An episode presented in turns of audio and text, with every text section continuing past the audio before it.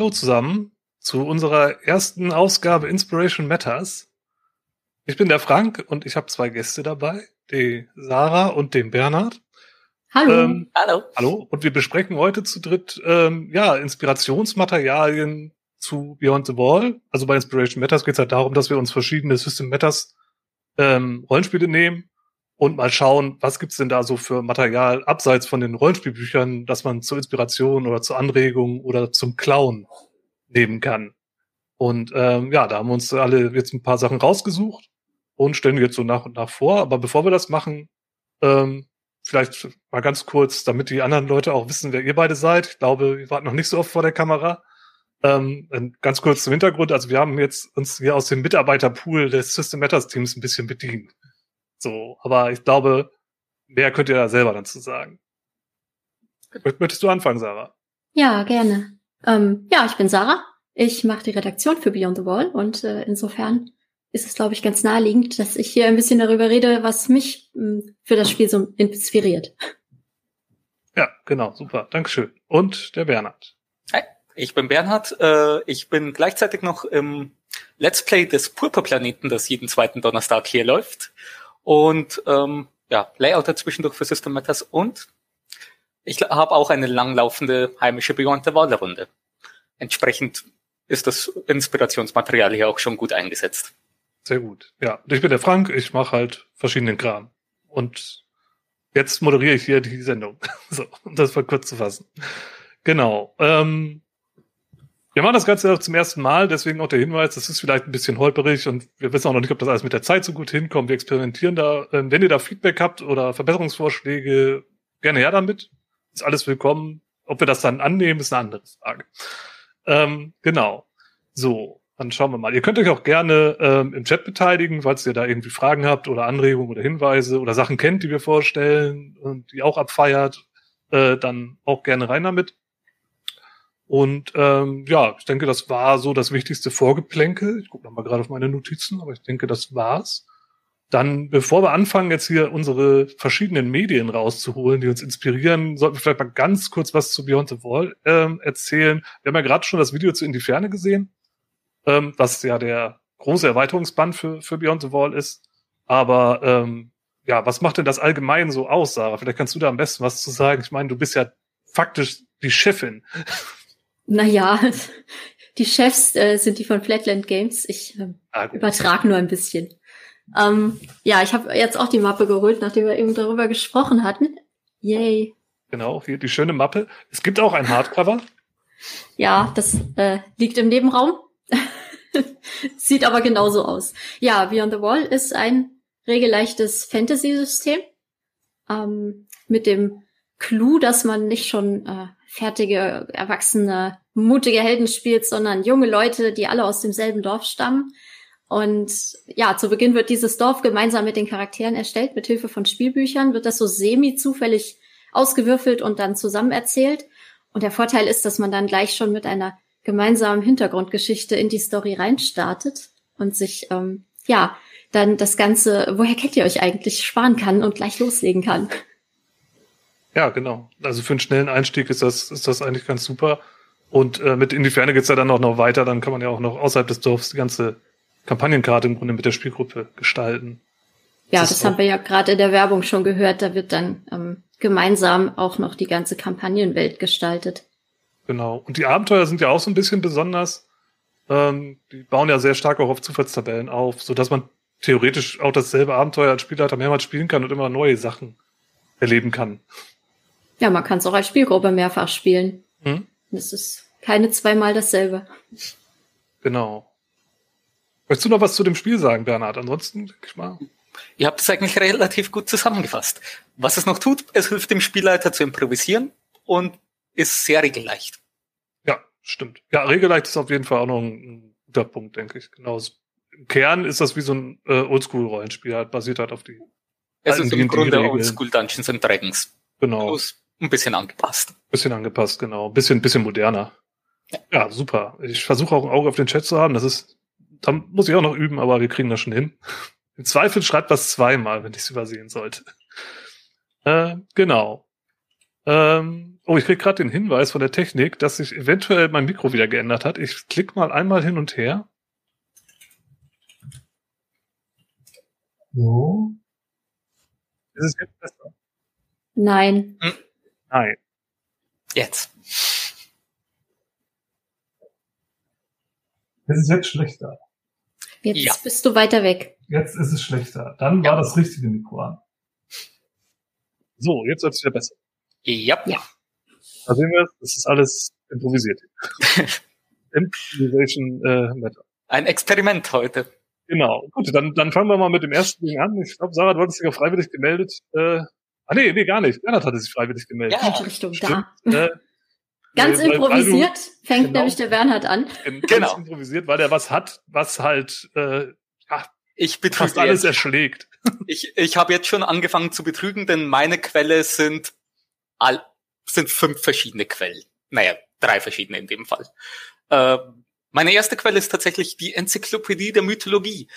Das ist ein Platzhalter für praktisch alles Mögliche, da dieses Buch sowohl die, wie man sieht, die, Moment, so, Webcam, die klassische Mythologie, die, die keltische und die nordische abdeckt. Das heißt, so die drei größten Mythologien, die jetzt auch was Europa betrifft, äh, existieren, sind da drin eigentlich abgedeckt. Dabei ist das Buch relativ, ja, wie es schon sagt, enzyklopädisch. Also das heißt, alles, was man drin hat, sind, nun, es sind teilweise Artikel, in denen es eben drum geht, äh, in denen bestimmte Sachen, wie hier die griechischen Ungeheuer und Sagentiere erläutert werden.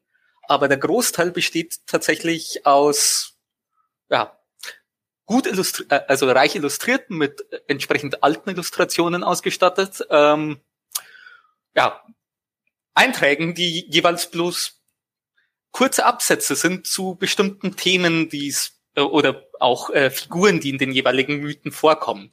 Ob das jetzt äh, Camelot ist oder Sir Gawain bei den Kelten oder auch deren Götter wie Kerunus oder so etwas wie die, Formor äh, die Formori als äh, dunkle Riesen der ja, keltischen oder irischen Mythologie hauptsächlich auch. Mhm. Ähm, wird da alles in kurzen Absätzen erklärt und äh, ja, so ein bisschen die Zusammenhänge beschrieben, zum Beispiel, welche Götter miteinander wie interagieren, welche Helden was gemacht haben. Und genau, ich werde äh, gerade gebeten, dass man die Seiten besser sieht. So, Ich warte mal, ich kann dich vielleicht, ich kann mal versuchen, dich groß zu machen. wir werden sehen. Ja, Ähm, das klappt sogar. Oh, sehr gut. Genau. Und es sind halt hier wirklich solche Geschichten wie, ähm, die einzelnen Sachen wie Weise und äh, hier zum Beispiel Weise und Seher der keltischen Mythologie, die hier ähm, ja vorgestellt werden. Das Buch selbst ist äh, bereits im Ende der 90er erschienen, das heißt, es ist schon relativ alt. Aber es ist, sagen wir es mal so, bei der Mythologie ändert sich nicht besonders viel, also es ist immer noch Ja, das stimmt. Wohl. recht praktisch dafür. Wie viele Doch. Seiten hat das? Äh, Seiten dürfte es satte, also es hat Überformat und satte 250 Seiten. Mhm. Mhm. Ja gut, aber das ist ja, ähm, also dann sind da nicht die kompletten Geschichten irgendwie Nee. abge, also so jetzt die komplette Odyssee oder sowas ist da jetzt nicht drinne, aber man kriegt halt so relativ Genau. Zusammenfassungen zu zum Beispiel der Odyssee oder irgendwelchen Gestalten aus den Mythologien. Also so, so stelle ich mir jetzt vor, ich kenn's nicht. Ja. Aber äh, das klingt ja ganz gut als als so wirklich so ein guten Einstieg. Genau, so, wenn man sich damit beschäftigen will und vielleicht noch gar nicht weiß, ja, will ich mich mit den Griechen oder mit den nordischen Sagen beschäftigen, dann ist das wahrscheinlich eine ganz gute absolut. guter Einstiegspunkt. Ne? Also absolut, das ist, also deshalb mag ich sowas auch. Das muss jetzt nicht unbedingt dieses Buch sein. Das, es gibt mehrere Bücher, die diese, die so eine Zusammenfassungsart haben. Aber das finde ich gerade das Praktische daran, eben, dass es diese, dass es nicht die äh, epische Prosa ist, die du dann durchforsten darfst, um die Ideen rauszuziehen, sondern man kann es wirklich als Steinbruch hernehmen. Man Mhm. sieht dann so hier die Konzepte von äh, beispielsweise Balor, dem König der Fomoren, der mit seinem bösen, äh, der mit seinem einen Auge, äh, das, wenn das seine Feinde erfasst, sterben die sofort. kann man wunderbar als äh, ein böses Feenwesen oder eben ebenso bösen Riesen oder was auch immer in seine Kampagne einbauen. Mhm. Als großen Widersacher. Also allein die Inspiration davon. Denn das finde ich den großen Vorteil bei sich direkt, so, sich sozusagen direkt bei der Quelle zu bedienen. Ähm, also mhm. jetzt Mythologie im Ganzen fürs Rollenspiel. Einerseits die Ideen, ich weiß auch nicht warum, sind teilweise unverbrauchter als das, was viel der traditionellen Fantasy jetzt äh, beackert. Mhm. Teilweise sind die tatsächlich relativ wild, was das angeht. Also, was ich lange nicht wusste, den Namen habe ich jetzt nicht mehr, aber es gibt irgendwie einen neunzackigen Speer in der keltischen Mythologie, der ein ganz besonderes Artefakt darstellt. Ich habe es jetzt nur noch grob im Hinterkopf. Könnte man nachschlagen. Ähm, Schleichwerbung, ich werde nicht von diesem Verlag bezahlt. ähm, und es ist halt wirklich ja, es ist einfach dieser wunderbare Steinbruch, wo man sagt, äh, wo man durchblättern kann oder auch einen bestimmten Begriff im Hinterkopf hat, dann schlägt man nach, sucht was zu den Zyklopen, findet dann Verbindungen dazu. Ja, mit den Bildern bietet, bietet sich das ja auch noch an. Ne? Also oh. falls wir das im Podcast verwursten, äh, als er es gerade hochgehalten hat, konnte man da auch sehen, dass da viele, also auch klassische äh, Gemälde drin waren und solche Sachen. Ne? Oder? Es ist reich, also es ist wirklich reich bebildert, auch mit eben so, ja, mit alten äh, Bildern, äh, also mit äh, alten Malereien oder äh, äh, ja, ja, so Gemälde aus der Renaissancezeit oder so. Gemälde, ne? äh, Zeich, äh, ja Gemälde, viel auch äh, Ju also viel auch Jugendstil, was ich hier habe. Mhm. Äh, Arthur Rackham, äh, was ein äh, recht bekannter Künstler ist, ähm, haben wir hier. Also das ist, das ist, äh, das bebildert sich da echt gut mit diesen, äh, mit diesen, äh, ja, in diesem alten Stil lädt dann ja auch dazu ein, einfach mal drin rumzublättern und zu gucken, was sieht denn interessant aus. Ne? Absolut, so. absolut. Also das ist wirklich hier zum Beispiel, das, hier geht es speziell um nordische Hexerei und Zaubersprüche, mhm. wo eben... Da kann man ja, super für Bücher und so was sich rausnehmen. Also Hexen äh, und...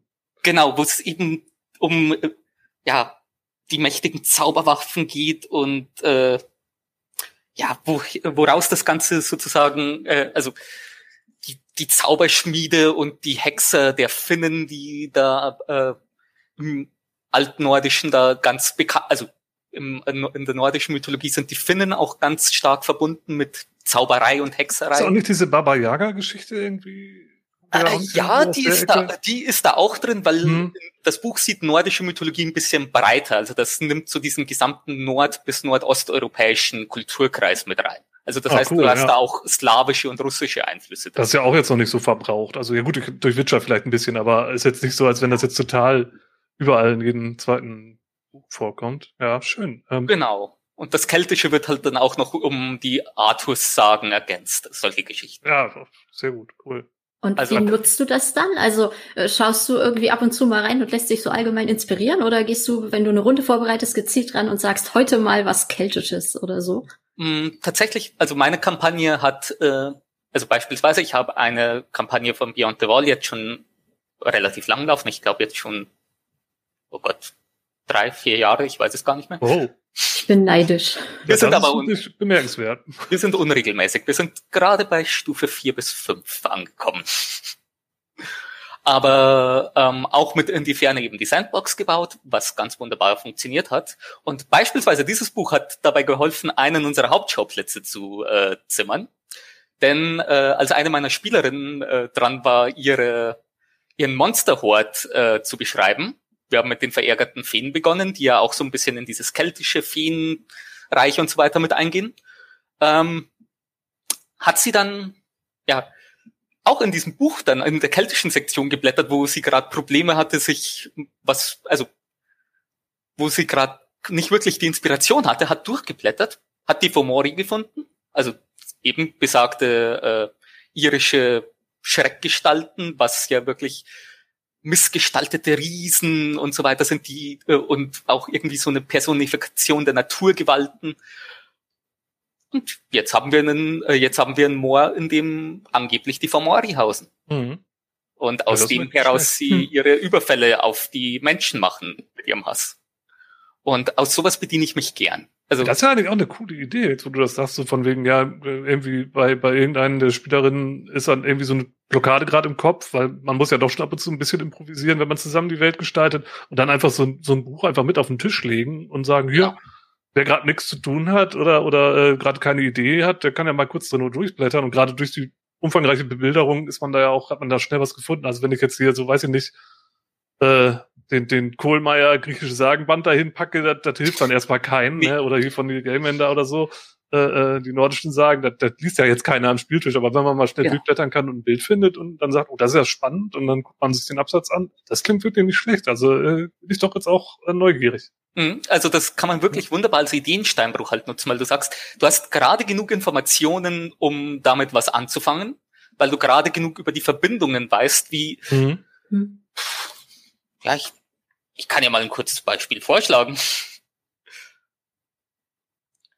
Genau, hier, Eriu, auch Erin, war die Gattin von Margerein, dem Sohn von Ogma, und gehörte zu den Tuatadedanern. Als die Milesier angriffen, ging sie und ihre zwei Schwestern, Banba und Fotla, ihnen zur Begrüßung entgegen. Alle drei baten die Neuankömmlinge, die Insel nach ihr zu nennen. Amigen, Druide, äh, Druide und Ratgeber der Söhne des Milesius, versprach, dass Irland nach Erio benannt äh, werden würde. Okay, das ist jetzt vielleicht, das ist jetzt vielleicht nicht direkt in ein Szenario einbaubar, aber ich finde gerade diese, diese Ausschnitte, die haben gerade so dieses, ja, das bietet ein bisschen Konflikt. Man hört, die Milesier greifen Irland an. Okay, kann man vielleicht so verwenden wie für die Kaiserstadt. Die kaiserlichen Truppen marschieren ins Dorf ein eine Person der Kaiser, äh, eine Person im Umland der Charaktere, keine Ahnung, ein wichtiger Adliger oder so, stellt sich jeden entgegen und verhandelt mit ihm. Jetzt, wo du es vorgelesen hast, war auch ein Gedanke, den ich direkt hatte, ist ja, äh, ja, da sind ja ein Haufenweise Namen, die man jetzt auch nicht als geläufig irgendwie kennt, ne? Also, äh, wenn ich jetzt einen Namen will und nicht dann immer so auf die Standardnamenstabelle zurückgreifen will, dann so ein Name klingt ja fantasymäßig, ne? Und da kann man doch Absolut. super, und hat auch nicht schon hunderttausend Mal gehört. Also, ähm, ja, da, da kommt auch gerade der, der Jonas schreibt es auch gerade im, im Chat, ne, dass man da auch gut für, für Orte oder Personen da gut auf Namen zurückgreifen kann. Absolut, absolut. Oder halt auch, woher die Namen der Orte kommen. Also das ist schon echt eine schöne Sache, ja. Das, das finde ich auch gut. Und was man ja auch damit gut machen kann, wenn man das jetzt alleine als Spielleiter liest, stelle ich mir vor, halt, okay, du kriegst halt so einen groben Abriss. Und wenn du irgendwas findest, was dich interessiert, dann ist es ja zwei Mausklicks entfernt, sich halt tiefer damit zu beschäftigen. Genau. Wenn man sagt, oh, da würde ich aber gerne noch wissen, was dahinter steckt oder mir das Original mal reinziehen oder so. Ähm, das ist ja dann auch recht einfach. Genau, es ist dann total einfach, sich die entsprechende Prosa auch dazu zu suchen, dass man sagt, hm, weißt was? Die Landnahme von Irland, die interessiert mich jetzt. Ja, ja, Schau ich mal, ja. ob es da irgendwo ein Exemplar, ein lesbares gibt. Ja, oder halt hier genau auch nochmal der Hinweis, ne, wenn, wenn Spielercharakteren dann der Name äh, genommen wird, um eine Insel zu benennen, das ist ja natürlich auch ein, ein hehres Ziel oder eine besondere Belohnung, die man da bekommen kann. Er hat spielmechanisch gar keinen Wert, aber wenn man auf einmal eine Insel hat, die nach einem benannt ist. Es, es prägt die Kampagnenwelt noch mehr. Auch, wenn man sagen ja. kann, also dieses Stück Land ist nach meinem Charakter benannt. Und gerade Isle of Hans klingt doch gleich ganz anders. Ein mythischer Ort voller Legenden die Isle of Huns. Ja, genau. der Ort, an dem Helden geboren wurden. Geschaff, geschaffen. genau.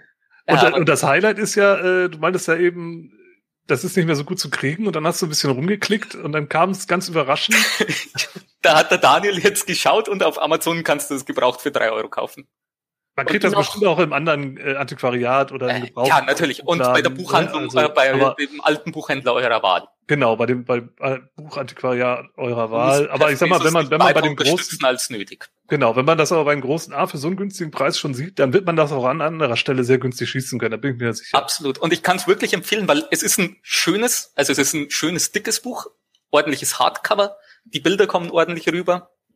Wie ihr jetzt ja. hört, es geht gerade ganz günstig her. Und es ist halt wirklich ein Steinbruch. Also das ist, äh, man kann reinschauen, man braucht gerade eine Idee zu irgendwelchen Monstern, man sucht sich äh, die entsprechenden Monster. Mhm. Und so, also ich finde auch mit diesem mythologischen, äh, das Ganze anzureichern, sorgt auch dafür, dass teilweise man nicht auf die 0815 äh, Ja, ja Hinweis, äh, die 08, äh, die, äh, dass man nicht die ganze Zeit die 0815 Monster verwendet, weil beispielsweise die Formori, das sind missgestaltete Riesen, das sind, in der Mythologie haben die teilweise nur einen Arm, ein Bein, ein Auge. Mhm. Oder eben sind fischartig oder ähnliches, wo man sagt, da, auch wenn man es nicht komplett, was ich auch empfehle, nicht komplett zu übernehmen, sondern einfach die Inspiration davon zu nehmen, dass du sagst, ah, das sind dieses, das ist dieses merkwürdige Riesenvolk, das früh, ganz früher das Land hier beherrscht hat. Ja. Das ist eigentlich eine, also, das ist eigentlich eine ziemlich geile Grundlage für eben einen Schauplatz, der Konflikt bietet und auch Geschichte des Landes. Mhm, ja, ja, echt schön. Gute Sache. Ja. Ja. Ich denke, das ist ein guter Einstieg äh, in unsere Runde. Ähm, dann, ja, Sarah, was hast du denn mitgebracht? Ja, ähm, ich mach mal flott weiter mit diesem farbschönen Roman. Das, äh, also, das sieht jetzt so alt aus, das ist auch total alt. Ähm, von, ich glaube, äh, die Originalausgabe ist von 1963 oder so, Tonke Dracht, der Brief für den König. Ja, Daniel sagt im Chat schon, das ist ein Klassiker, das kennen wahrscheinlich auch schon viele. Ich kenn's nicht, ich tatsächlich nicht. Okay, dann habt ihr. Wir was sind die zwei Kulturbanausen. Ich muss auch sagen, bei Romanen bin ich ganz schlecht. Ich bin ja, also es ist jetzt auch kein klassisches Fantasy-Buch. Es ist äh, eher, eher so eine Art mh, mm, ans Fantastische angelehnte Jugendbuch, mehr so in Richtung Abenteuerroman. Ähm, es gibt auch neuere Ausgaben, die dann nicht mehr in diesem schönen Belz und Geberg Orange sind, sondern ein bisschen schicker aussehen. Ähm, das ist äh, die Ausgabe meiner Eltern. Die ist ein es bisschen älter. Erinnert mich erstmal so direkt an dieses giftgrüne äh, Herr der Ringe, äh, diese alte Ausgabe. Kennt ihr die? Ja, in 70ern mochte man es halt ein bisschen knalliger. Ja, genau. ja, Daniel hat den Titel auch noch mal in den Chat geschrieben, der Brief für den König. Genau. Und das ist eine spannende Rittergeschichte über einen angehenden Ritter. Und es ist quasi, es ist Beyond the Wall in ein Buch gegossen. Also ich musste auch sofort an dieses Buch denken.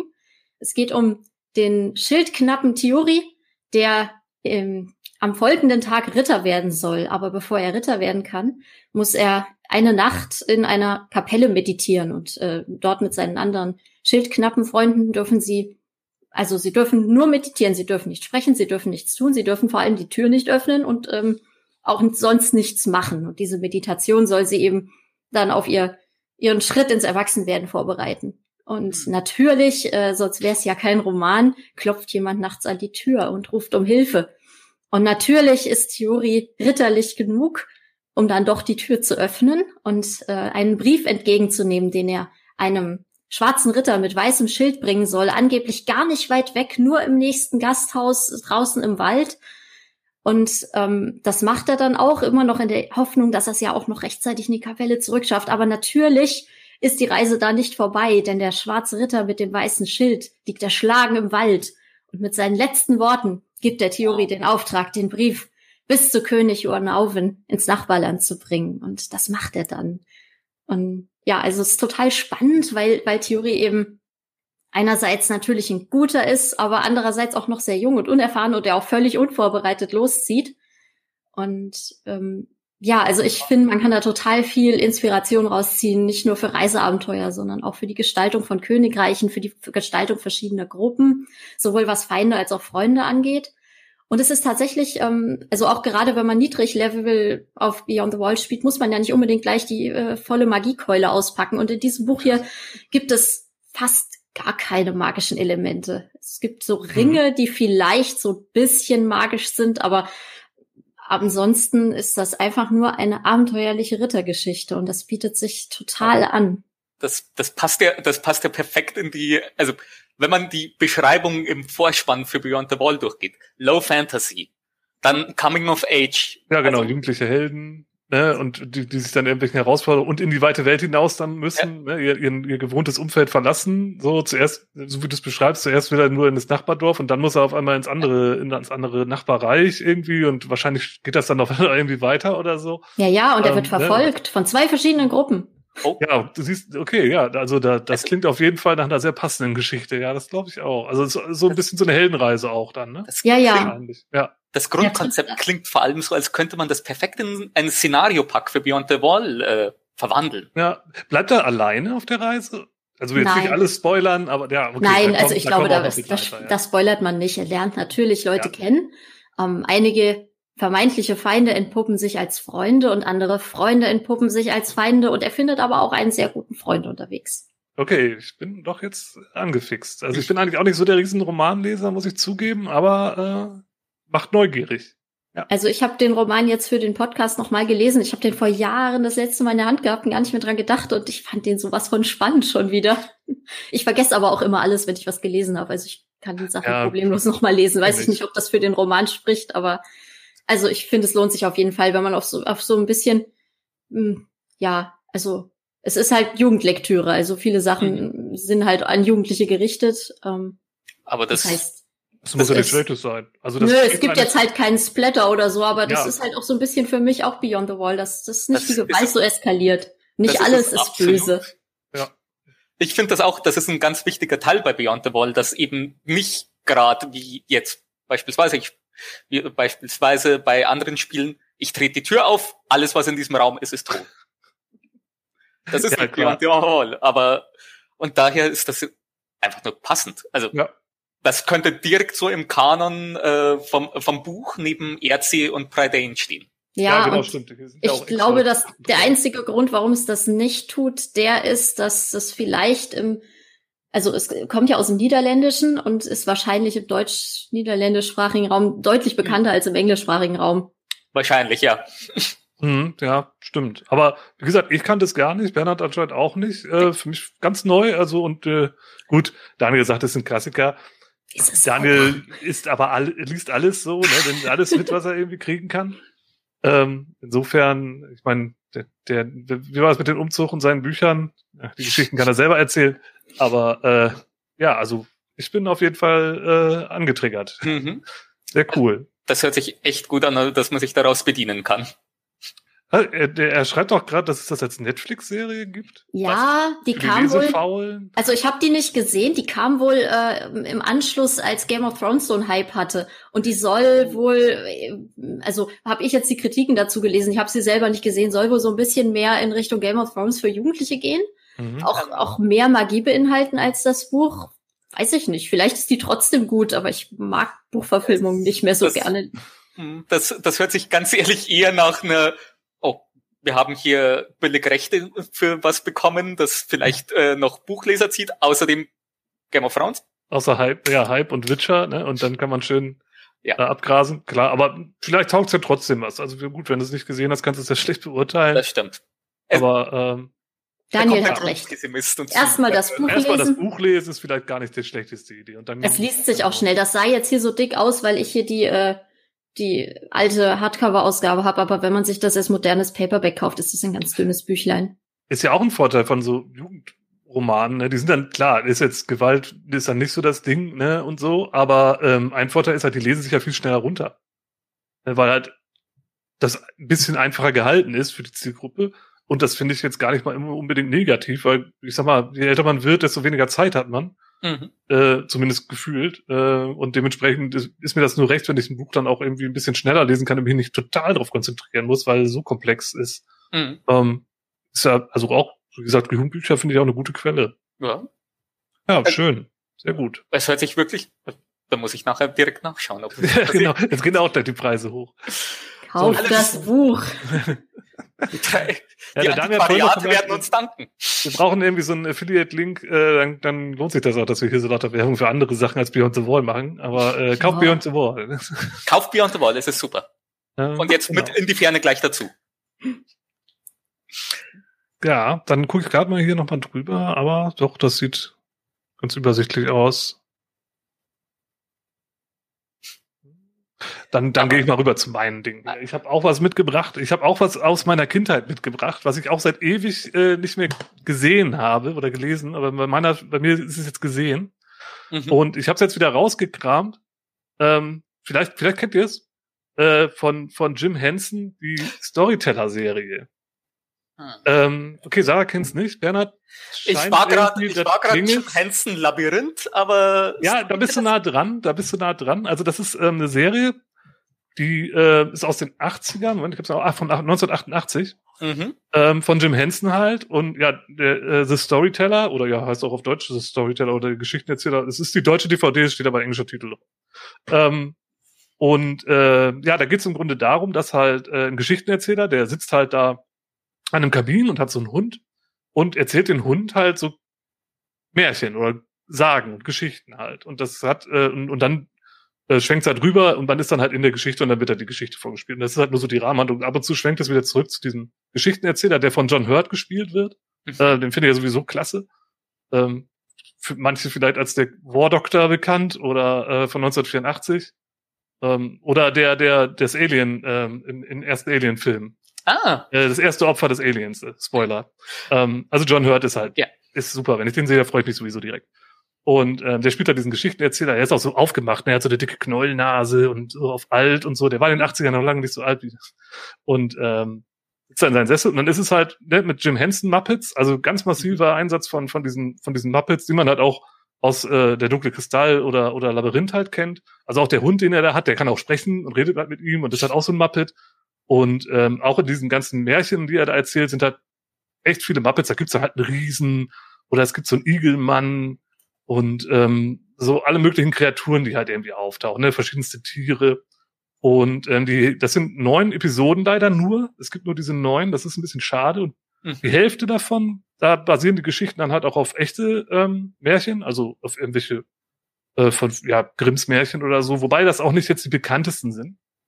Also das mit dem Hans der Igel kannte ich zum Beispiel nicht. Mhm. Also ähm, gibt's aber auch als Märchen und äh, gibt's auch eine Wikipedia-Seite zu und so. Also Aha. wenn man da ein bisschen recherchiert, findet man da auch dann die Quellen.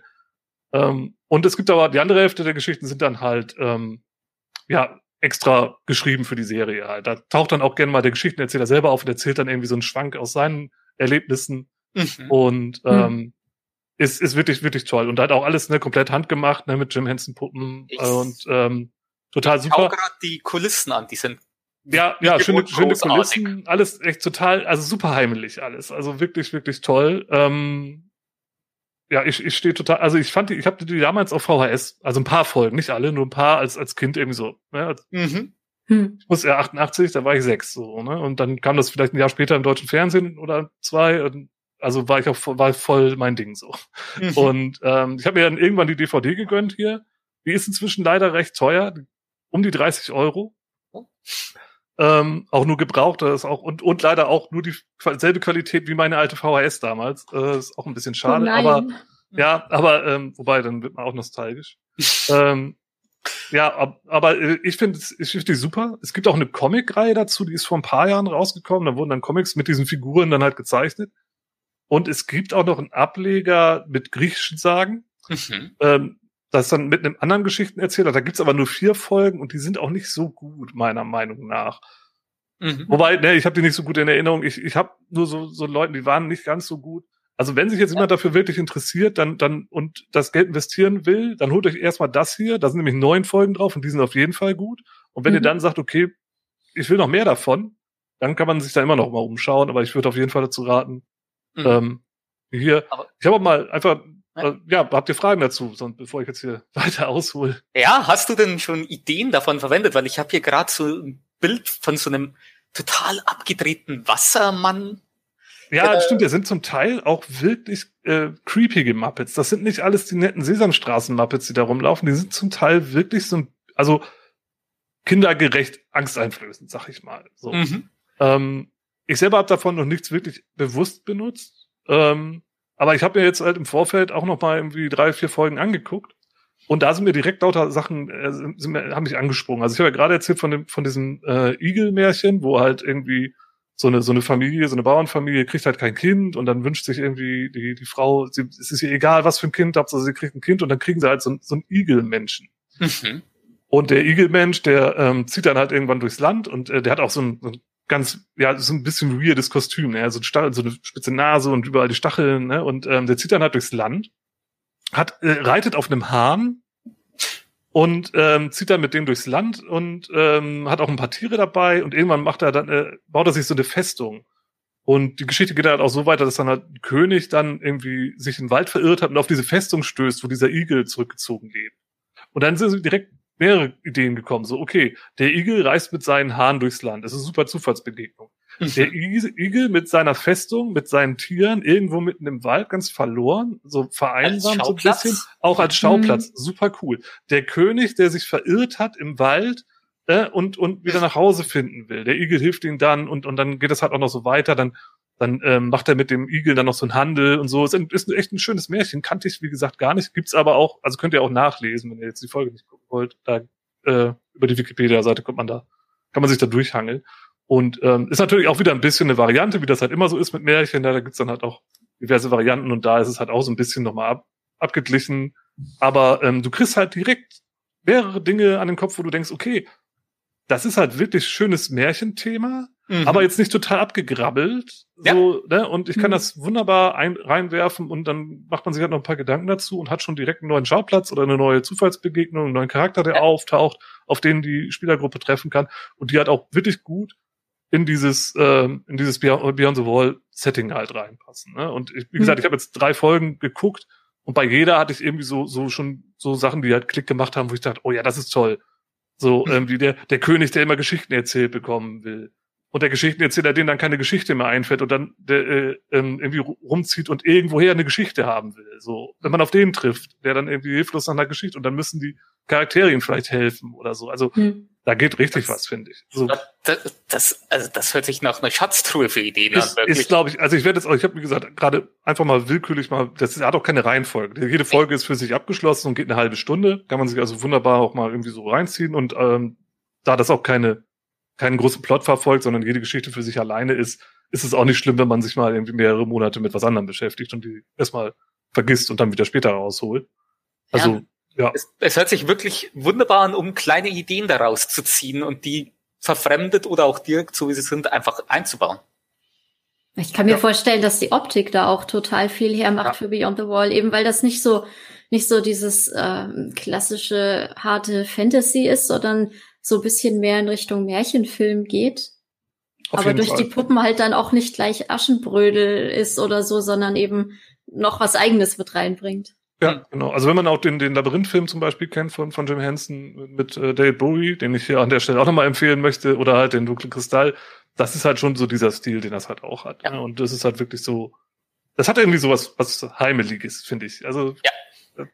Die, das sind auch die Puppen, die so ein bisschen dieses Organ, die sehr organisch sind. Ja, genau, ne? Ist auch mhm. alles handgemacht, ne? Das ist kein CGI, das war damals überhaupt kein Thema. Und es ist wirklich, wirklich schön. Und ich hatte, ich hatte wirklich ein bisschen Sorge, weil, wie gesagt, das letzte Mal habe ich die gesehen mit neun oder so, keine Ahnung.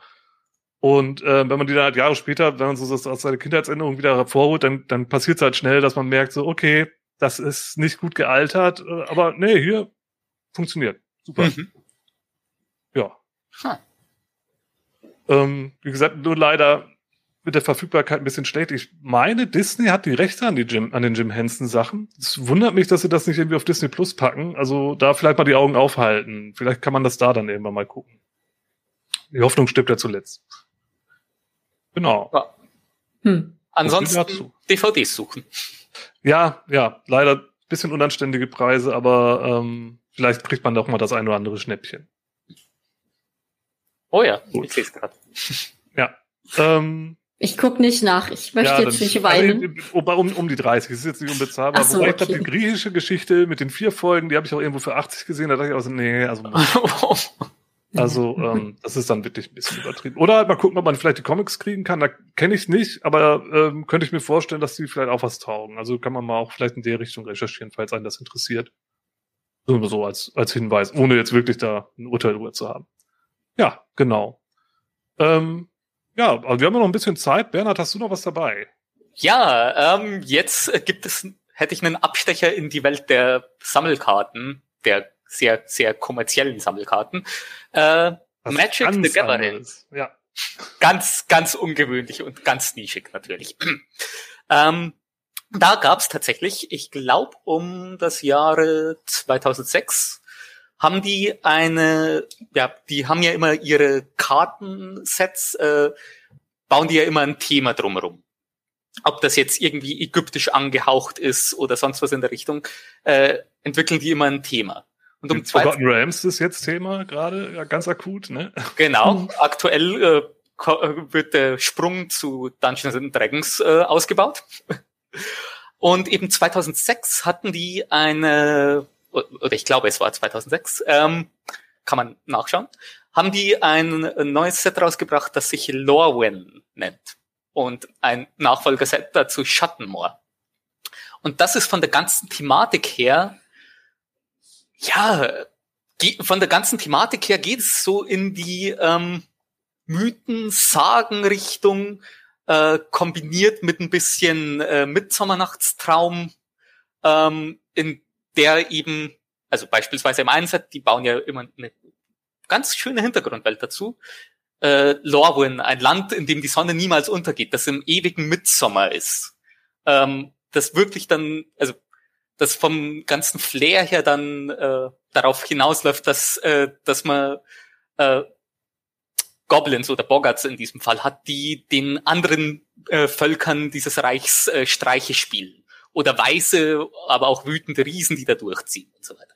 Und, ähm, umgeht, und dann äh, nächste äh, Thema davon ist, dann wechselt es zu Schattenmoor, dann wird es Nacht in dieser Welt und dann werden all diese Völker, äh, also dann wird die ganze Welt düsterer. Also dann hat man so diesen düsteren Teil der Märchen.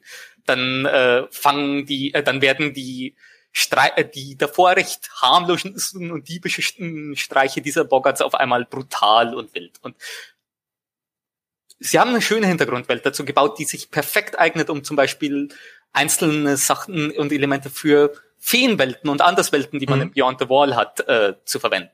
Mhm. Und der große Vorteil dabei ist, einerseits Magic hat großartiges äh, Budget, um äh, Künstler zu bezahlen, ja, die einfach Artwork. Alles durchillustrieren. Und das, also die achten da schon sehr darauf, dass das alles stimmig ist. Und ich muss sagen, dieses Set vor allem hat sehr, sehr gutes Artwork, was man übrigens auch noch äh, auf der Seite von denen kostenlos sich anschauen kann, denn da sind oh, glaub, cool. alle Seiten, äh, alle Karten der jeweiligen Sets hochgeladen. Man muss bloß ein bisschen suchen, aber vom uh. Artwork her kann man das alles äh, frei, ohne sich irgendwo anzumelden oder sonst was, auf der Seite von denen äh, sich anschauen. Das ist auch spannend, weil ich denke auch so jetzt die Karten sich zu kaufen ist vielleicht da ein bisschen Overhead. Da kommt man, ne? ich meine, da grad, kommt man also wenn man Magic, gar nicht mehr ran. Ja, wahrscheinlich das. Das ist ja auch alles mal Sammlerobjekt, so Magic-Karten. Richtig, aber, das ist zu teuer. Aber man ja. kann sich das alles, das Artwork kostenlos online anschauen. Ja, das ist cool. Das ja, aber auch unabhängig von diesem speziellen Set könnte ich mir vorstellen, dass da super viel Artwork irgendwie total inspirierend ist. Gerade jetzt auch so was Landschaften angeht. Die haben ja immer diese Länderkarten. Oh, ja, stimmt. Und also ich weiß, dass ich da regelmäßig, wenn ich so Karten in der Hand mal habe, äh, total drauf spazieren gehe, weil da so schöne Landschaften einfach drauf sind. Absolut. Ja. Das ist auch oft so, dass ich finde, die Karten können dem gar nicht Rechnung. Die sind halt so klein, ne? Ja, also ich habe ich hab auch mal eine Weile Magic gespielt und da war es auch so, wie geil ist das Artwork eigentlich? Ne? So, mhm. Also gerade ganz an, am Anfang war es ja noch etwas simpler gehalten, aber gerade die späteren Sachen dann irgendwie war schon war schon echt beeindruckend. Und ich auch, ich habe jetzt mal mir die Forgotten Realms Sachen ein bisschen durchgeklickert.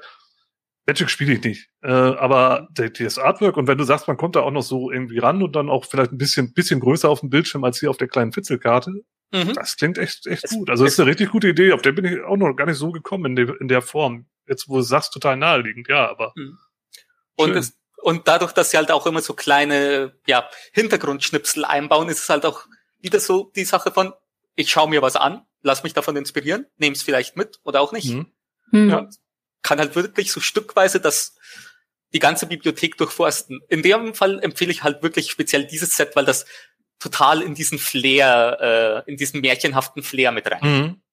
Und auch entsprechend das Artwork, was vielleicht ansonsten bei anderen Karten eher dieses High Fantasy mit äh, Flammenschwertern und dem ganzen Spaß ist, ist da alles ein bisschen zurückgenommen. Ja. Cool, schön. Ja. Wie hieß das nochmal? Also Schattenmoor und äh, Lofir oder? Äh, Lorwyn, also L-O-R. Äh, genau. Vielleicht mal kurz in den Chat reinschreiben. Ich, schrei ich schreib's hier mal in den Discord. So, so äh, keltisch, äh, man weiß nicht genau, wie man es ausspricht. Genau, einmal kurz in den Chat, dann kann man da mal nach googeln und. Genau, also das kann man wirklich lassen. auf der Seite, äh, ja. Ich weiß, äh, äh, es gibt, ich glaube, die heißt irgendwie äh, Cardfinder oder so ähnlich. Ähm, kann ich nachher auch nochmal in den Chat posten. Da kann man das, äh, kann man sich die Karten alle frei anschauen. Und das ist wirklich Super. eine schöne Ressource. Ja, finde ich gut. Ähm, bevor wir weitermachen, wir haben ja noch aus dem Chat irgendwie ein, zwei Hinweise bekommen für Inspirationsmaterial. Hm. Der McMurray Mercurius, Mac Mercurius, meine Fresse, heute habe ich es mit dem Lesen. Der äh, weist nochmal auf den Sternwanderer hin von Neil Gaiman. Ich Oh hoffe, den habt ihr jetzt nicht auch schon ausgewählt, wenn, dann ist es ja nicht schlimm. Den hatte ich auch kurz überlegt. Den, hatte, Ähm. den hatte ich auf meiner Liste, ja. Ja, ja, also sowohl der Film als auch das Buch ähm, passt wirklich gut, das stimmt. Also will ich jetzt gar nicht so im Detail drauf eingehen, aber der Hinweis ist ein guter. Ähm, Es kommt sogar die namensgebende Dorfmauer vor. ja, ja, genau, die spielt ja sogar eine Rolle, ne? Also Ja. man, man, äh, es, es wird da auch hinter die Mauer geschaut mal. Also äh, das ist ein ganz wichtiger Punkt. Und es gibt äh, Luftpiraten, was sich auch äh, nur willkommen heißt. Das ist vielleicht nicht so das Standard-Trope für Beyond the Wall, aber wer weiß. genau. Ähm, und äh, Dionys, Dionys X ähm, weist auf Prinzessin Fatagiro äh, hin. Ähm, auch so ein Ding, wo ich schon echt häufig von Leuten gehört habe, dass das richtig gut ist, habe ich nie gesehen. Als das lief, Geht war ich gerade, so. ja, als ich das, als das im Fernsehen, es war ja lief im Fernsehen, ich glaube, es ist ein Mehrteiler. Ähm, da habe ich irgendwie so das abgetan als so ein Mädchenkram, wie das halt so ist in dem Alter, irgendwie so. Da habe ich eh lieber irgendwie mich anderen mit mit Wrestling beschäftigt oder so. Ähm, aber äh, ja, aber trotzdem, also auch auch äh, sonst später jetzt äh, immer wieder gehört, dass das wohl sehr empfehlenswert wäre. Ähm, ja, danke für den Hinweis. Also vielleicht hole ich das auch noch mal raus. Habe ich jetzt gar nicht mehr so auf dem Radar gehabt. Wo ist denn eigentlich Daniel, der zu allem immer Klassiker sagen muss? Weil das ist ja wohl auch ein Klassiker. Ich habe das auch schon total oft empfohlen bekommen und dann jedes Mal wieder vergessen. Ja, ja. Also da Mhm. wäre auf jeden Fall, also danke für den Hinweis, weil ich hatte das jetzt auch nicht mehr auf dem Radar gehabt, aber ähm, da kann man vielleicht noch mal gucken, weil jetzt auch, ne, mehrmals irgendwie schon mal einen Podcast gehört, dass Leute das empfohlen haben oder so und immer so gedacht, ja, vielleicht muss ich das wirklich mal gucken. Ja. Ja, der Daniel möchte nicht immer Klassiker reinrufen, sagt er. Daniel, wir Ähm, brauchen dich. Na, wir kriegen das schon ganz gut ohne den Daniel hier hin. Können wir selber einschätzen, ob etwas ein Klassiker ist? Ich bin mir nicht sicher. Ja, stimmt. Das, das Kriterium, das kann Ja, nur der Daniel vergeben. Die Hälfte der Klassiker bis zwei Drittel der Klassiker nicht kenne. Nein. Ja. Hast du noch was dabei, Sarah? Ähm, ja, äh, schön, dass du fragst. ähm, der Titel ist ein bisschen länger. Die wunderbaren Fahrten und Abenteuer der kleinen Dot.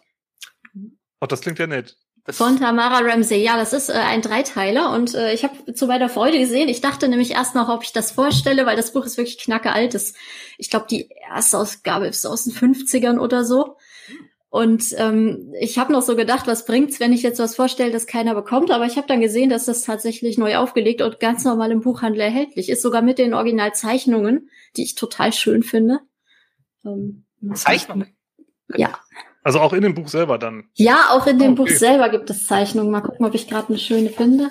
Ah ja, hier zum Beispiel. Ich versuche dich mal groß zu machen. Oh, Äh, ich- oh ja. Ich halte Äh, still. Bin ich groß? Jetzt Jetzt bin ich ganz klein. Jetzt bist du ganz klein. Das ist das mit Lass der dir Technik. Zeit. So, wenn ich dich jetzt hier rüber schubse und dann. Jetzt? Ja, jetzt ist es etwas besser. Oh ja, das Ja. ist Oh, so schöne. Also es sind super stimmungsvolle Zeichnungen. Bisschen wie auch in Beyond the Wall selbst, ne? So Mhm. dieser Stil. Ja, ja, doch könnte kommen. Sind halt so, so Federtusche-Zeichnungen. Mhm. Und auch, ähm, also ich will da jetzt nicht ewig im Buch rumblättern, aber es gibt auch viele Zeichnungen von, von dem Mädchen dort selber und von den Freunden, die sie trifft. Und das sind alles so totale Charaktergesichter irgendwie. Das fand ich an den Zeichnungen echt schön.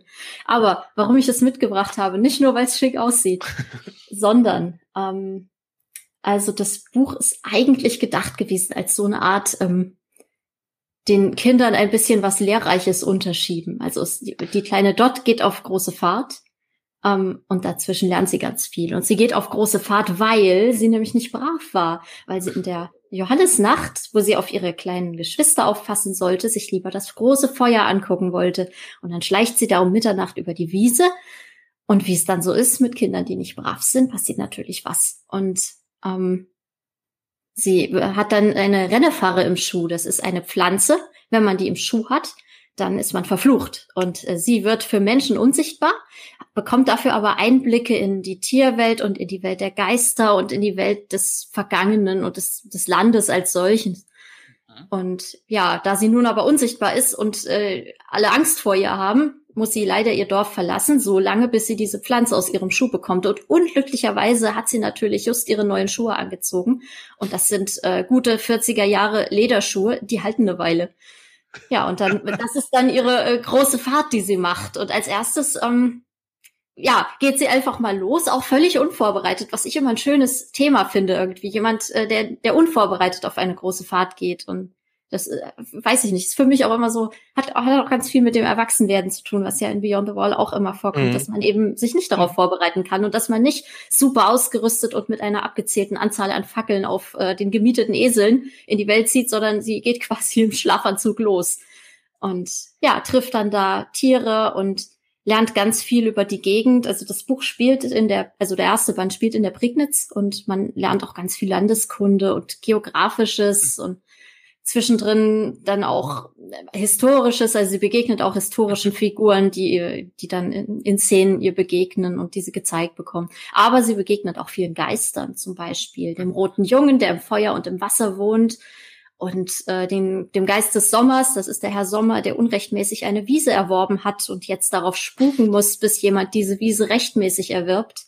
Und ja, also ich finde das ein ähm, ein bisschen betuliches manchmal und manchmal so ein bisschen übermäßig lehrreiches Buch. Also man merkt manchmal schon, mhm. dass die Frau Ramsey jetzt den Kindern mal was erklären will. Mhm. Und das sind dann so Szenen, also ich habe jetzt hier gesehen, dass äh, diese Neuauflage leicht gekürzt und modernisiert ist. Und ich muss ehrlich sagen, ich finde das eigentlich nicht so cool, wenn Bücher gekürzt werden, aber ich erinnere mich dran, ich habe die drei Bücher als Kind gelesen und die haben gerade im hinteren Teil echt ihre Längen, wenn dann mhm. irgendwie der x-te historische König kommt und dort bei was von der Welt erzählt. Das ist so ein bisschen, naja kann man dann ein bisschen querlesen. Aber dazwischen die Sachen sind total schön, gerade weil es so viel ähm, Lokales ist. Und es sind halt nicht immer nur die Märchen der Gebrüder Grimm, die jeder kennt, mhm. sondern es sind die, äh, also Umsetzungen von Märchen, wie, wie sie dort in der Prignitz erzählt werden. Und es sind ähm, die lokalen Sachen, die, die Dorf, äh, dort in diesem Dorf erzählt werden und mhm. die dort gerade wichtig sind und auch so ganz viel Aberglaube, was man wann tun sollte und was nicht und wie man es tun sollte und wie nicht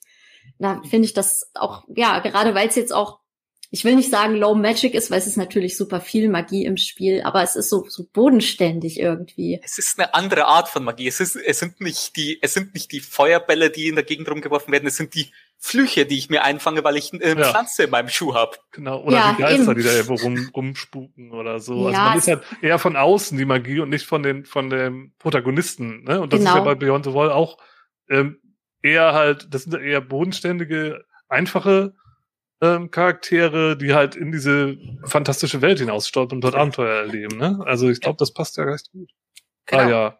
Und mhm. auch und auch das mit diesem Ansatz, dass sie über die Welt lernt, finde ich, passt super. Ja, klar, das ja. ist ja auch, ne, man immer neue Sachen entdeckt und so. Und von dem, was du jetzt so gerade kurz zusammengefasst beschrieben hast, halt irgendwie so von von den verschiedenen Geistern, auf die sie da trifft und so. Hm. Da kann man ja. sicherlich auch super Begegnungen draus klauen. Also, total. Ne? Also, sie lernt auch total viel. Es gibt, ich, äh, ich bin noch nicht so weit in dem Buch. Ich habe es, wie gesagt, vor Jahren das letzte Mal komplett gelesen. Aber es gibt diese Szene relativ am Anfang. Ich glaube, das spoilere ich auch nicht viel, wo sie einem Rat der Vögel begegnet. Da hm. stolpert sie im Wald quasi über eine Riesenversammlung der Vögel, die sich darunter, darüber unterhalten. Ähm, ja, wer, äh, wer ist im Moment sicher? Auf wen wird Jagd gemacht? Was, wer hat schon Zeit? Also sie haben den Jäger belauscht und geben das jetzt intern weiter. Und dann sind die Vögel untereinander sich aber auch nicht so grün. Also Marco der Specht, der hat's nicht so mit dem Fischreier und der Fischreier findet die Blässhühner doof und äh, das, das ist ganz heimelig. Und dann geht sie da rein und äh, denkt so, ja, sie ist ein Mensch, sie geht da jetzt hin und alle freuen sich, oh toll, ein Mensch auf unserer Seite und sie fühlt sich da so voll wichtig und sie geht da rein und die Vögel finden das total kacke, dass da jetzt ein Mensch ist und die soll gefälligst wieder gehen und sie hat sich ja auch noch gar nicht bewiesen und dann, ja, sie geht da halt so rein und denkt, sie wär's und kriegt so voll einen vor den Latz ja. und muss dann erstmal ein paar Aufgaben lösen, um zu beweisen, dass sie den, ja, der Aufmerksamkeit der Vögel überhaupt wert ist. Und das finde ich irgendwie auch ganz schön, dass man eben als, als Held auch lernen muss, äh, wann man nicht der Held ist. Ja, zurückzustecken und erstmal zu sagen, verdien dir deinen Heldentum. Ja, ja, ja, ja, stimmt. Also ich meine, ich ich kann da aus unserer DCC-Runde äh, erzählen, da sind wir, also wenn wir irgendwo auftauchen, dann sind wir halt die größten Macker, ne? Wir machen immer auf dicke Hose. So, ähm, und ja gut, meistens bereuen wir es dann im Nachgang, aber es funktioniert trotzdem irgendwie. Aber ich glaube, bei Beyond the Wall muss man doch ein bisschen kleinere Brötchen backen, zumindest am Anfang. Mhm. Und ja. äh, das passt auch bestimmt ganz gut, ja. Naja, was ich auch ganz passend finde, ist, ähm, dass die, also dort ist ein zwölfjähriges Mädchen und die kämpft nicht mit dem Schwert oder so. Es ist einfach, sie löst ihre Probleme nicht durch Gewalt. Also ich meine mhm. mich zu erinnern, nie. Sie hat auch eiserne Prinzipien, an denen sie festhält. Also sie stiehlt nicht. Das wäre ja viel zu einfach. Sie ist unsichtbar. Sie könnte in den nächsten Laden gehen, sich alles holen, was sie braucht. Macht sie aber nicht. Stattdessen geht sie Pilze sammeln schmeißt die auf den Tresen, als keiner guckt und holt sich dann, was der Gegenwert dieser Pilze ihrer Meinung mhm. nach ist. Und daran hält sie total fest, auch wenn sie in, in größtes Elend stürzt, weil sie das, äh, ja, finde ich dann auch schön, gut, wenn, ja. wenn das jemand dann auch so durchsetzt. Das wird dann zum Teil auch so ein bisschen lächerlich. Also ich habe mich als Kind beim Lesen gefragt, warum sie ihr Essen immer so aufwendig anrichtet. Ich meine, sie ist unsichtbar, sie ist alleine im Wald. Wen interessiert's, ob sie ihr Brot in Stücke schneidet und auf ein Lattichblatt anrichtet? Aber das, das ist ihr Auge ist mit. Ja, ja, ja, das ist ihr total wichtig. Man muss ich das auch ein bisschen muckelig machen, ja. Ja. Ich meine, ist auch ein netter Charakterzug, den man sich dann klauen kann. Jemand, ja, ich finde das auch muckelig machen will. Ja, ja. Ich finde das auch schön, dass, dass das auch so durchgezogen wird, was was sie für ein Mensch ist und was für sie wichtig ist und wie mhm. sie so erzogen wurde. Mhm. Finde ich, glaube ich, auch ganz inspirierend. Also jetzt nicht, dass sie so in Richtung Taschenlampenfallenlasser ginge oder so, gar nicht, dass sie sich jetzt absichtlich durch ihre Prinzipien in, ins Elend stürzt, aber sie hat schon Ideen, was okay ist und was nicht. Und mhm. im Allgemeinen wird sie dann auch dafür belohnt, wenn sie das Richtige tut. Mhm. Cool. Konntest du davon auch schon was für deine Spielrunden einsetzen? Also ich muss ehrlich sagen, ich habe mich neulich erst wieder an dieses Buch erinnert. Mhm. Ähm, aber also ich werde jetzt definitiv reinschauen und ich werde definitiv ein paar von diesen Naturgeistern und von ja, die, die Sagen und die Ideen für Feenflüche werde ich definitiv was von mopsen, wenn ich wieder mal spiele. Ja, das klingt auf jeden Fall nach, nach einer guten Quelle, ja. Mhm. Super. Ich schaue noch mal gerade über den Chat. Da kommt die Frage, ob wir uns mit den modernen Blockbuster-Märchen so ein bisschen auseinandergesetzt haben, beziehungsweise was wir davon halten. Konkret äh, Snow White and the Huntsman und äh, Maleficent. Maleficent habe ich nicht gesehen. Das war dieser Disney-Film, ne? Mit dem, äh, mit hier mhm. Angelina Jolie, glaube ich. Ich habe Ausschnitte gesehen und ich kann ganz offen sagen, ich mag die nicht. Ich habe Snow White and the Huntsman habe ich gesehen und fand ich auch nicht wirklich gut. Snow also, White and the Huntsman habe ich gesehen und ich glaube, es war das einzige Mal, dass ich mich echt um mein Geld geärgert habe im Kino. Ja. Aber ich glaube, man kann trotzdem für Beyond the Wall was rausnehmen, wenn einem die Filme gut gefallen. Warum nicht? Meins war es nicht. Die Sache ist, die werden, äh, ich finde, die Filme werden so, also das, da wird oft, äh, also die sind sehr auf Action getrimmt. Ja. Also da, da werden auf einmal große ja. epische Schlachten ausgebreitet, um ein Herr der Ringe-Gefühl mhm. einzufangen. Äh, in Geschichten, die nichts mit Politik und Schlachten zu tun haben. Ja, ja, ich, ich meine auch bei Snow White Huntsman, ich habe den wirklich nicht mehr in Erinnerung. Ich habe ihn gesehen, aber ich glaube, er hat mich nicht wirklich beeindruckt. Und also es, es entwertet irgendwie das, was das Märchen an Ideen mitbringt, finde ich. Ich kann mir vorstellen, wenn man, wenn man die Filme guckt, also wie gesagt, zum Maleficent kann ich nichts sagen, aber wenn man die Filme guckt mit dem Hintergedanken, ich möchte da was fürs Rollenspiel rausziehen, dann kann man da bestimmt was sich, sich daraus ziehen. Aber ja. ja, aber jetzt einfach so, weiß ich nicht. Ich, ähm, ich sag mal so, das, was man sich aus den Filmen ziehen kann, kann man sich auch aus den Originalgeschichten ziehen. Okay. Und vielleicht sogar unverbrauchter, weil ich, hab, ich ja, ich habe noch einen Hinweis bekommen hier und da stimmen auch schon andere drauf ein, äh, auf einen anderen Film. Ähm, Dionys X weist auf das letzte Einhorn hin. Ja. Ähm, der wurde bestimmt schon öfter erwähnt, meint er, ja, ähm, hatte ich jetzt, äh, ist ein Klassiker, hatte ich damals auch auf Videokassette irgendwie als kleiner Scheißer ähm, und äh, echt oft geguckt. Also bietet sich auch mhm. an, ist ein super mhm. Film. Passt perfekt Kennt, in die Stimmung. Ja. Hoffentlich, ja. Passt perfekt Mara, in die Stimmung ihn? und Optik. Ja, ja, ich Ja, dann ist ihn. gut, okay, weil ansonsten hätte ich jetzt auch direkt äh, den, den Anschaubefehl rausgehauen. Nee, nee, also, der ist total super. Ja. Ich habe irgendwann mal versucht, das Buch zu lesen und bin kläglich gescheitert, aber da war ich auch, glaube ich, zu jung dafür. Ich glaube, das mhm. Buch ist, richtet sich an ältere Leute. Ja. Also sein, älter als acht. Da, da kenne ich das Buch auch überhaupt nicht. Es gibt sogar zwei Bücher. Dann gibt's noch Ach, Legende echt? mit Tom Cruise. Gibt's noch den Hinweis, das sagt mir jetzt nichts. Das muss auch ein relativ alter sein. Legende. Hm. Nee, sagt mir auch jetzt nichts. Unter dem Namen gibt's vieles. Das also, ich habe den Trailer gesehen und äh, ja, der sah irgendwie sehr märchenhaft aus, aber ich habe ihn auch noch nicht geguckt, steht noch auf der Liste. Ja. Hm. So, jetzt kommen wir noch mal weiter. Ja, okay, das ich glaube, da haben wir es. Okay, gut. Ich habe noch eine Kleinigkeit, die würde ich gerade vielleicht noch vorstellen. Wir haben jetzt schon eine Stunde voll, aber ich glaube, die nehme ich mit. Dann haben wir alle zwei Sachen gezeigt. Ich glaube, das ist ganz gut. Mhm. Wir hatten geplant, so äh, eine Stunde zu machen und ich haben wir ja jetzt. Dann mache ich jetzt noch eine Kleinigkeit. Dauert auch nicht lang. Ähm, ist ein Buch. Äh, ist ähm, keine Ahnung, ob ihr das kennt. Äh, Prinz Rostzwiffel und andere Märchen von Franz Xaver von Schönwert. Ähm, ist nicht mhm. besonders bekannt. Franz Xaver von Schönwert ähm, ist so aus, aus der Zeit von, von Grimms Märchen. Das war auch einer von diesen ganzen Märchensammlern damals. Also Sagen und Legenden damals, ne, so aus der Gegend. Hauptsächlich irgendwie Oberpfalz und Bayern. Ähm, da hat er sich dran bedient. Verdammt, da müsste ich den und, kennen. Und da, ja, pass auf, das ist halt wirklich spannend, denn ich finde, die Hintergrundgeschichte zu diesem Buch oder zu diesem Märchen ist total witzig. Der hat das halt damals gemacht, irgendwann Anfang 19. Jahrhundert, ne, hat er da seine Märchen zusammengesammelt und Sagen Legenden, hat auch ein paar Sachen veröffentlicht. Und ähm, dann wurden jetzt vor ungefähr zehn Jahren, wurden von, von äh, wie hieß sie? Moment, ich muss nachschauen. Eri Erika Eichenseher hat vor ungefähr zehn Jahren 500 äh, Märchen in einem Stadtarchiv gefunden von ihm, die noch keiner kannte. In so einer Kiste auf so, auf so Karteikärtchen oder so Karten aufgeschrieben. Mhm. Also im Grunde wie so ein, wie so ein Schatz gefunden halt. Also wirklich so wie so der Dachbodenfund, weißt du, so von, mit, oh, mit irgendwelchen geheimnisvollen Dokumenten von einer, von einer Vorfahrin oder einer Vorbesitzerin, so, ne. Es klingt ja schon wie so ein Märchen selbst. Gut, es ist ein bisschen weniger romantisch, weil es ist halt in einem Archiv gefunden worden, aber die lagen da irgendwie 150 Jahre. Der, der Schwiegervater von, von dem, von dem, äh, äh, Zaba, der hat den wohl, hat die wohl da irgendwie weggepackt und da abgegeben und da sind die verloren gegangen. Und sie hat die jetzt gefunden und hat das dann aufgearbeitet, 500 Stück. Und hier drin in dem Buch sind 130, mhm. Mhm. die sie halt ein bisschen aufgearbeitet hat. Die hatten zum Teil auch gar keine Titel. Also die sind dann hier auch ähm, dann extra markiert, wo sie selber einen Titel sich überlegt hat, weil es keinen gibt. Und sie wollte halt gerne die Sachen dann doch irgendwie benennen. Und die sind halt sehr kurz, das immer so, ja, von einer halben Seite bis drei Seiten. Also super easy zu lesen. Mhm. Ähm, kann man einfach mal rausnehmen. Auch thematisch, thematisch sortiert. Ähm, also da sind dann halt äh, Riesenmärchen oder Märchen mit Zwergen, Zaubermärchen, Tiermärchen, Legendenmärchen, ähm, äh, Sachen mit Teufeln oder Hexen, äh, Schwankmärchen mit mit äh, irgendwelchen tollpatschigen Gestalten halt. Also äh, wirklich toll. Ich bin nicht wirklich in, in der Märchenwissenschaft drin, ne? aber klar, man findet da Themen wieder, ne? gerade so der Prinz, der äh, in ein Tier verwandelt wird oder solche Dinge. Aber ähm, ich fand das wirklich, wirklich ist ein schönes Buch. Einmal war halt diese Hintergrundgeschichte, finde ich so toll. So, weißt du, 150 Jahre verschollene Märchen wiedergefunden. Mhm.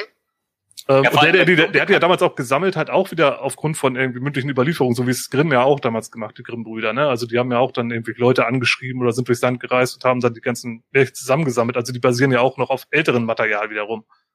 Mhm. Und ähm, mhm. ja, und dann halt so rausgebracht. Und halt auch, also kann man einfach sich mal raussuchen, sucht man sich ein Thema. Ich habe mir vorhin so eine Riesengeschichte durchgelesen. Da ging es dann um so einen Jäger, der durch den Wald geht und ähm, dann von drei Riesen irgendwie äh, äh, aufgegabelt wird und die sagen, versuchen ihn dann zu überlisten, dass er ihnen hilft, äh, in den Schloss einzubrechen, um Gold zu klauen.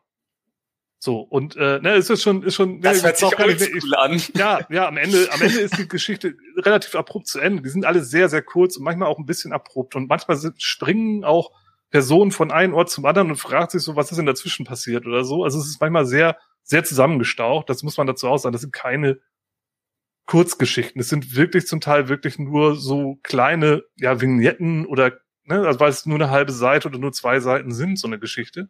Aber, Aber da steckt viel drin, wenn man da, ähm, wenn man da aufmerksam ist. Und das, das ist wirklich eine gute Sache. Mhm. Und, mhm. und ist auch noch zu haben, kostet ganz normal. Ich glaube, gebraucht, ja, irgendwie 14 Euro beim großen A. Also ähm, jetzt auch nicht, nicht kein Hexenwerk. Aber ich weiß auch gar nicht mehr, wie ich da drauf gekommen bin. Also es ist irgendwie, bin ich mal über einen Artikel gestolpert, wo da was zu stand. Und ja, also äh, Oberpfälzer sollten sich das vielleicht mal anschauen. ja. Und Bayern. Bayern, genau, also so aus der Ecke. Okay, du hast mir jetzt einen Buchauftrag gegeben, aber das hört sich auch nach einem guten Steinbruch an, wenn es eben nur so schwankhaft ist wo du sagst, ja, ich genau. muss bloß eine halbe Seite lesen und kann eine Idee rausziehen. Ja, ja genau. Also kannst du ja sein, das ist schon so ein bisschen sortiert, ne? Aber ja. Klingt so ein bisschen wie wenn man in, in, so, einem, in so einer größeren Sammlung von Grimms Märchen sind ja hinten noch die Sagen drin und die sind auch alle super kurz. Äh, zum Teil nur so, was man sich so erzählt. Äh, ja. auf, auf dieser Brücke gibt es einen Geisterhund, der überfällt äh, Betrunkene, die da nachts drüber laufen wollen. Und das war's. Also, was man sich halt so erzählt und auch wie man sich's erzählt. Ich glaube, dass das auch ganz passend, dass das manchmal so sprunghaft ist. Weil mm, ja, die Sprache ist zum Teil auch, also da hat sie auch schon irgendwie Wert drauf gelegt, äh, also das dann alles so irgendwie neu formuliert so ein bisschen, ne? Aber es ist, wird schon Wert darauf gelegt, dass es irgendwie eine authentische Sprache halt hat. Also mhm. es ist auch so nicht so geschrieben, wie man das halt heute aufschreiben würde. Das merkt man schon. Aber es ist trotzdem gut zu lesen. Also ich denke mal, dass er da auch noch ein paar Sachen vereinfacht hat. Ähm, da stehen auch ein paar Sachen im Vorwort und im Nachwort auch noch dazu drinne, auch zu diesen Umständen, wie sie das gefunden hat und wie dann das Ganze aufarbeitet wurde. Aber ähm, ja, also Tipp von meiner Seite her, wer noch irgendwie Märchen sucht, die äh, nicht aus dem Standardrepertoire kommen, äh, der kann da, glaube ich, was finden, weil, wie gesagt, vor ungefähr zehn Jahren entdeckt. Mhm. Ja, das hört sich sehr unverbraucht an. Das hört sich ja, klar, die Themen sind halt ähnlich, aber gerade so Kleinigkeiten, da findet man immer was. Hm. Es lebt alles von Ideenklau und genau. äh, Anpassung. Also Ach, darum geht's ja hier eigentlich auch nur hier bei den Matters. Ne? Genau. Wir sind hier nicht, um Eigenideen zu entwickeln. Nee, nicht selber nachdenken. Ideenklau Matters. Wir, wir, genau, wir konsumieren nur. Ähm, okay, dann gucken wir gerade. Ja, genau, jetzt gibt es auch mal noch den Hinweis auf den Film Willow, da kann ich auch nur äh, unterschreiben. Ähm, ja, guter, ja. guter Film. Der ist so Hälfte Sword and Sorcery, Hälfte Märchen. Ja, stimmt. Also so ich denke, der, der, ja genau, der wird dann später, der ist auch relativ actionreich, ne? Also ja. da geht's auch ein bisschen drunter und drüber. Aber hat trotzdem irgendwie einen gewissen Charme, der zu Beyond the Wall passt. Ich, ja. Also ja, doch. Auf jeden Fall. Ja, genau. Gut, ich glaube, da können wir an der Stelle, ich sehe jetzt im Chat nichts Akutes mehr. Ähm, dann noch kurz der Hinweis, also wir machen das jetzt, äh, der Plan ist, das einmal im Monat zu machen, wenn das denn gut ankommt. Und ich glaube, das war jetzt ganz gut. Also äh, mir hat Spaß gemacht, ich glaube euch auch. Auf jeden mhm. Fall. Ähm, wir werden das nächsten Monat wieder machen. Wir wissen noch nicht mit welchem System und ich werde dann auch andere Gäste dabei haben, wieder aus dem Team.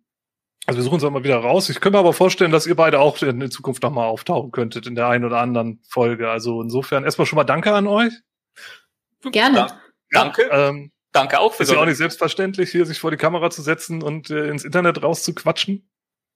Ähm, genau. Ähm, danke an die Zuschauer. Ähm, ja, genau. Kommt auch gerade die Frage, was wir als nächstes machen. Das müssen wir noch klären. Also ich werde, äh, Jonas, du bist ja auch in dem teaminternen Kanal. Da äh, bist du auf jeden Fall auf, abgeholt.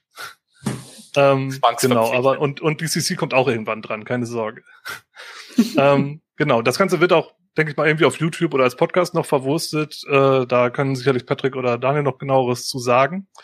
Ähm, und wir werden auch euch auf den Stand halten, auf den, auf den üblichen Kanälen. Also wenn wir dann wissen, über was die nächste Sendung geht, dann werden wir das über die üblichen Kanäle hier, äh, ich blende es mal ein, dann äh, euch informieren.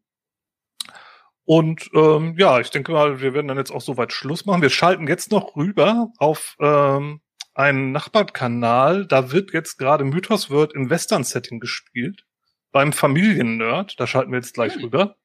Und äh, nächste Woche gibt's hier auf dem Kanal ab 19 Uhr die nächste Folge zum Purpurplaneten. Da ist der Bernhard dann auch wieder dabei. Nächste Woche nicht. Aber nicht nächste Woche. Bist du nicht dabei oder ist äh, kein Purpurplanet? Äh, da wird mein Charakter einfach in einer anderen Dimension namens Urlaub verschwinden. Okay, gut. Aber es wird trotzdem Purpurplanet gehen. Der Purpurplanet wird definitiv weiterlaufen. Schaut ihn euch an. Genau. Denn wir haben großartige Spielleiter, wir haben großartige Spieler. Es ist ein Highlight. Und es gibt keine Spoiler. Das läuft alles ein bisschen anders. Das heißt, wer es selber spielen will, kein Problem. Kann man sich anschauen. Genau, da kann man sich einen Eindruck holen von dem Spiel und von dem Planeten, aber wird halt nicht gespoilert. Super. Dann war's das soweit. Dankeschön und viel Spaß bei Mythos wird oder bei allen anderen Dingen, die ihr noch sofort. Boah. Ja, und beim Lesen und Anschauen genau. der ganzen Inspiration, die ihr jetzt alle auf der Leseliste habt. Genau, und vielleicht genau. gucken wir mal, dass wir das vielleicht noch mal irgendwo verwursten auf den Blaupausen oder so, nur mal die Liste irgendwo hinknallen von den Dingen, die wir jetzt dabei hatten. Mhm. Ein, zwei Links. Wir schauen mal, ob wir da was machen und dann werdet ihr davon hören. Klar. Super. Dann bis zum nächsten Mal. Bis zum nächsten Mal. Schönen Abend. Tschüss. Tschüss.